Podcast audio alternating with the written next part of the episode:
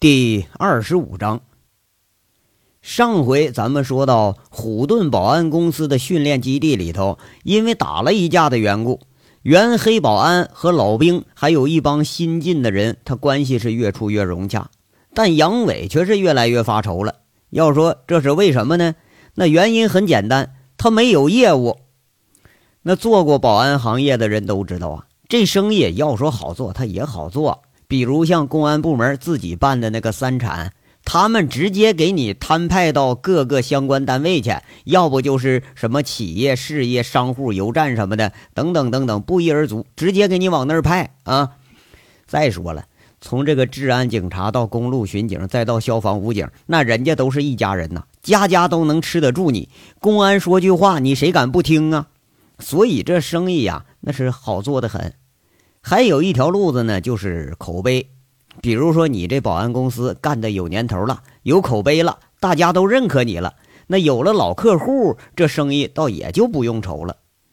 可偏偏啊，杨伟是贫下中农闹革命，要啥啥没有。这眼看着又要抓瞎了。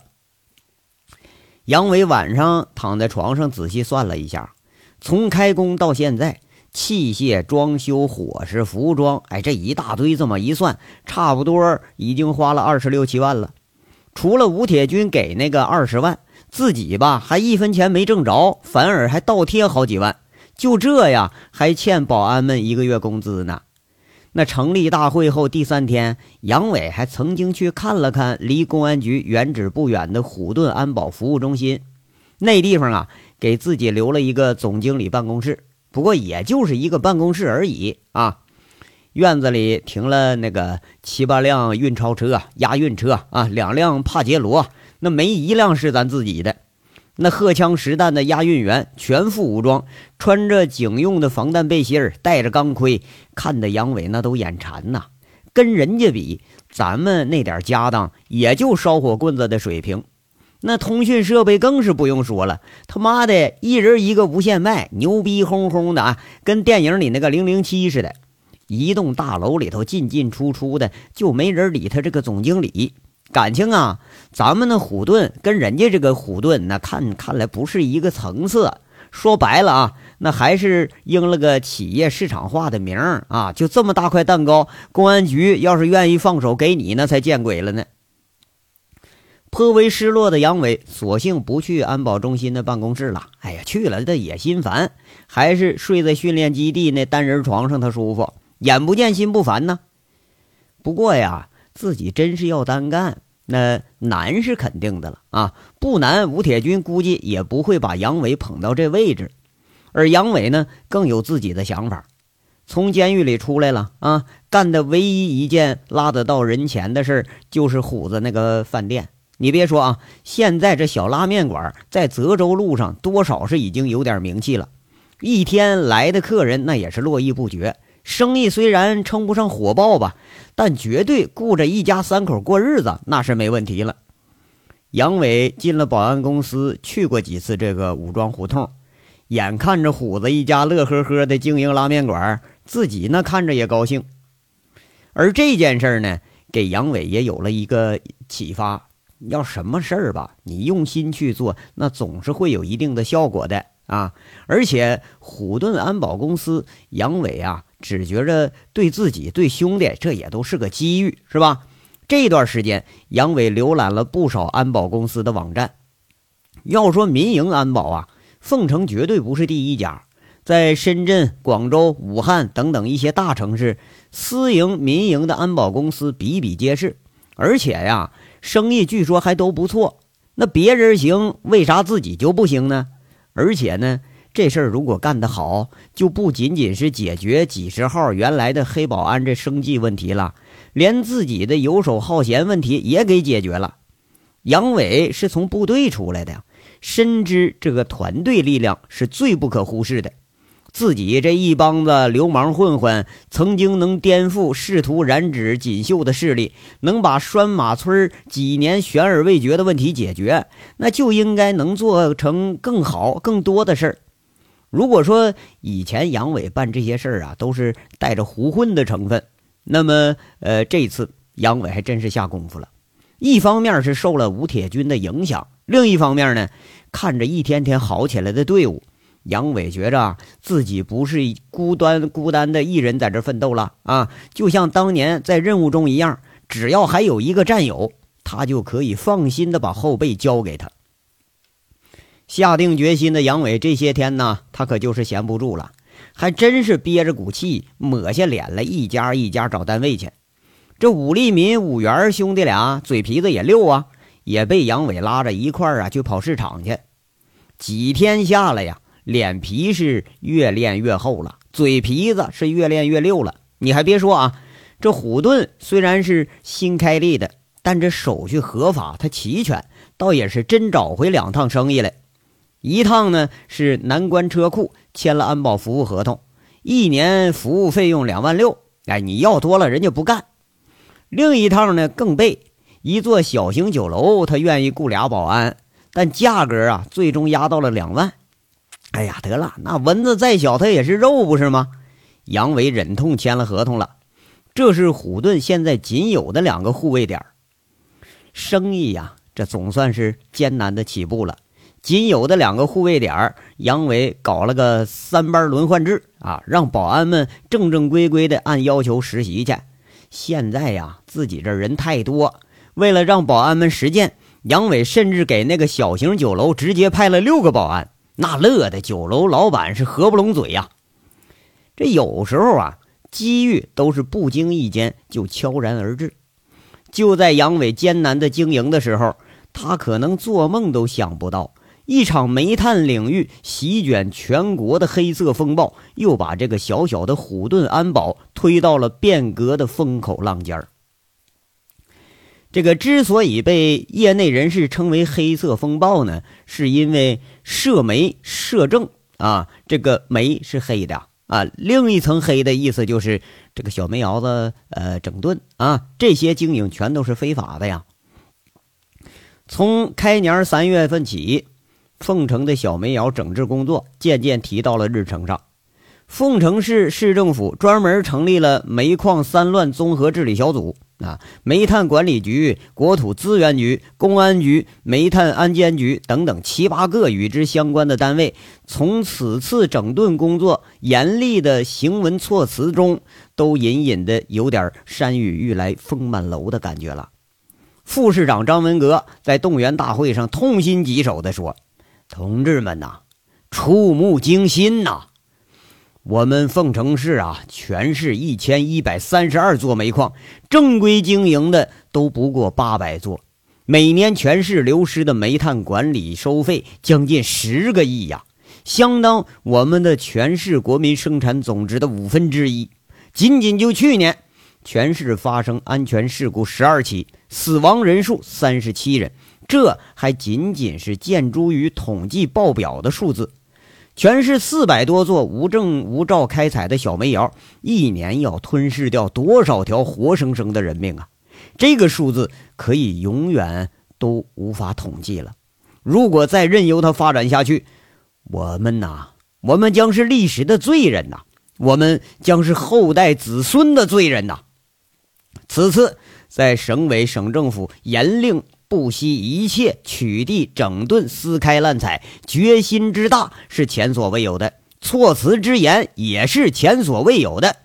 我可以负责的告诉大家，从市到县，从县到乡，想推诿扯皮的，想敷衍了事的，想蒙混过关的，趁早收起这一套啊！所有非法经营的呃煤煤窑子、小煤矿、煤厂，一律都是取缔之列。这一番痛心疾首的话，说者是出自真心，但这听者呀，却是大多数都麻木了。那小煤窑子整顿在全市都进行十年了，是不是？但十年间不是少了，是越整越多了。特别是进入新世纪以来，全球性的能源紧张带动了煤炭资源价格的大幅上涨，暴力驱使着各色各样的铤而走险。在这之中啊。有当地地痞恶霸开采的私井，有村一级集体私自开采的，甚至连远到浙江、河北一部分私人富豪也把投资眼光放到了这里，与当地的黑恶势力结合，疯狂的掠夺资源。每每一座小煤矿都可能牵动着几方的势力，有村委村干部，有村民本身，更多的是行政管理部门也牵涉到了其中。围绕煤矿的利益结成了各色各样的这个利益团体，那关系如同藤缠麻绕，错综复杂。几年整顿下来，小煤窑是越整顿是越发展，大有超过国营煤矿的趋势了。在凤城呢，老百姓的传言中有这样一句：说煤再黑，没有煤老板的心黑。伴着煤炭资源价格的飞涨，在社会上出现一个新名词儿，叫“煤老板”。哎，最有代表性的就是一些黑窑主，这些唯利是图的奸商，在片面追求利益的同时，必定忽视安全生产，或者呀，根本就没有安全生产的防护，而且。多数是采用这个欺骗、恐吓、非法拘禁的方式容留外来的务工人员。凤城市仅在前一年解救被非法扣押在黑煤窑、黑砖窑的民工就多达四十余人。不仅如此啊，坐拥巨资的黑窑主用手中的钱交换着权力，收买着官员，在凤城形成了一个奇怪的现象：黑窑子是年年关停。而统计数字却是年年增长，煤炭产量啊是年年攀升，而且政府的管理费这个易收费呀年年都在萎缩。那这原因太好找了，国家的资源被私人给滥采了，那国家的钱都进私人口袋了。当权力和金钱凌驾于法律之上，自然会产生腐败和罪恶。当罪恶膨胀到政策可以容忍的极限的时候，那下来的。就是要除恶务尽了。这场被煤炭行业称为说“黑色风暴”的大变革，终于席卷到了这个山城。三月二日，全市七家单位联合组成了四个清查小组，吩咐各县开展治理、整顿、摸底调查工作。三月十八日，全市性的摸底调查展开。对全市分布于各县区二百八十六座非法矿井初步决定关停，即使在这剩下的七百八十一座煤矿里头，六证不全的占三分之二，全部被勒令停产了。全市在煤炭领导组的统筹安排下，从各个单位抽调了人员，组成了十二个工作组。哎，任务只有俩字儿，就是炸矿。在此之前啊。凤城市曾经用过许多种办法，包括停产整顿，包括罚款，包括拘留，能想到办法吧，基本都想了，但一直都是清除不了这颗毒瘤，最终被迫采用了这种极端的方式。不管是哪一一家啊，也不管是说哪一种社会形态什么的，都不可无视这种掠夺性的资源开采。三月二十一日。第一炮响在了阳明县葛家沟，这是第一批被取缔的矿井之一。取缔方式简单而又直观，并且有效，直接炸掉了井筒。这是凤城历史上第一次用如此激烈的办法来取缔非法开采的小煤矿。政策的忍耐限度啊，已经到了极限了。全市各方的煤老板都从这件事儿里头嗅到了末日的危险味道。一张庞大的势力网开始陆续张开了。那有的时候啊，当利益受到威胁的时候，最容易激发起尖锐的矛盾。吴铁军作为本本次领导组成员之一吧，负责协调和工作组的人身安全。在工作开始之时呢，凤城从各地抽调了四十余名这民警干警啊，随工作组赴各县区，每天。都能呃遇得到这个阻挠的消息啊！各县区公安部门也出动了相应的警力去支持，这参与的是越来越多。到了三月底啊，全市已经有二百多名警察与工作组随行了，而且遇到了阻力啊，那不是一星半点啊！每炸一个地方的矿井，必定会招致煤矿原经营者的百般阻挠，甚至。这些经营者会发动村民自己组织人员围攻执法人员，有的地区炸一座矿，甚至那得直接动用上百名干警维护秩序。连续多日，虽然是慑于公安的强力威力吧，哈，没出什么大事但是吴铁军依然是心神不宁，他总觉着有什么事儿要发生。这事儿啊，终于就还是来了，而且一来就没什么小事儿。四月十三日十五时三十分，在凤城的山城，还是觉着春寒犹在啊。赴泽州县大狼山工作组终于还是出事了。十四人的工作组这队伍啊，在大狼山煤矿与矿主交涉时候，突然遭到了数百名矿工和当地农民的围攻，两名随行的警察被打伤。十四人被村民追的是无路可逃，只得钻进煤矿那坑道里暂避。两个小时以后，泽州县公安局紧急抽调四十余名干警，组成了救援小组，急赴大狼山。却没想到啊，途经太行关的时候，却被早有防备的村民给堵到半路上了。唯一一条公路被挖断了，哎，公路上黑压压坐了好几百人，团团的把干警围住。一名干警急红眼了，鸣枪示警，却不料啊，激起了更激烈的冲突。这些来历不明的村民直接捡起石头、土块、木棍当武器，把这四十多名干警砸的一路后退十里，连警车都给掀翻在路边，都成了路障了。要说这个警察坏不坏呢？坏，肯定坏。但警察再坏，也不能和犯罪分子等同，这起码是有纪律的，是不是？而且呢，这种群体事件，谁还真敢向那个村民开枪啊？啊！何况警察们平时顶多也就是披身虎皮，吓唬吓唬小偷小摸的，维持个正常治安。真遇到了这种啊几百个人同仇敌忾，偏偏又不能开枪的事那只能是一退再退。这就是国情，而天下这强弱之势是可以相互转化的。老百姓是弱势群体。但如果全部团结起来，就是一种势不可当的强势，而且这种强势如果再被别有用心的人利用起来，那这个势力还真是不容小觑。干警啊，解救失利的消息传回凤城市公安局了。吴铁军召开紧急会议，这会刚一开，就又是一个震惊的消息来了：工作组十二个人里头，还有一个是省电视台的记者。据说，是法制频道的主编。这次是随采访组啊，才第一天出来就出事儿了。记者那是啥呀？无冕之王啊！啊，要是记者出了什么闪失，吴铁军知道这个分量有多重。估计啊，这领导责任那是要负担定了。说不定呢，那这帽子也是戴到头了。凤城市公安局五楼会议室，十九点十分，紧急会议的现场。啊，一个戴着眼镜、文质彬彬的中年男子说着：“呃，武局长啊，你得想想啊，现在已经和工作组失去联系一个多小时了，这总不能哪里都说没有警力吧？这省台江记者可是张市长亲自请来的呀，这要有什么闪失，我可怎么交代呀？啊，这个人呢是市政府的秘书长，此次整顿领导组的办公室主任。”这来了，刚一屁股坐下，就火急火燎开始催人了。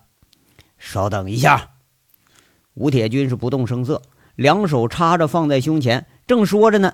大案组的佟思瑶、邢贵俩人啊，呃呃，跟着两个副局长也进来了，就问了：联系的怎么样了？那个陆副局长再说一句：哎，这个市武警中队已经吩咐各县区了。呃，中队指导员说，如果马上集结，至少需要五个小时时间，而且难就难在其他县区也不是很稳定，工作组受伤的人数啊，已经上两位数了。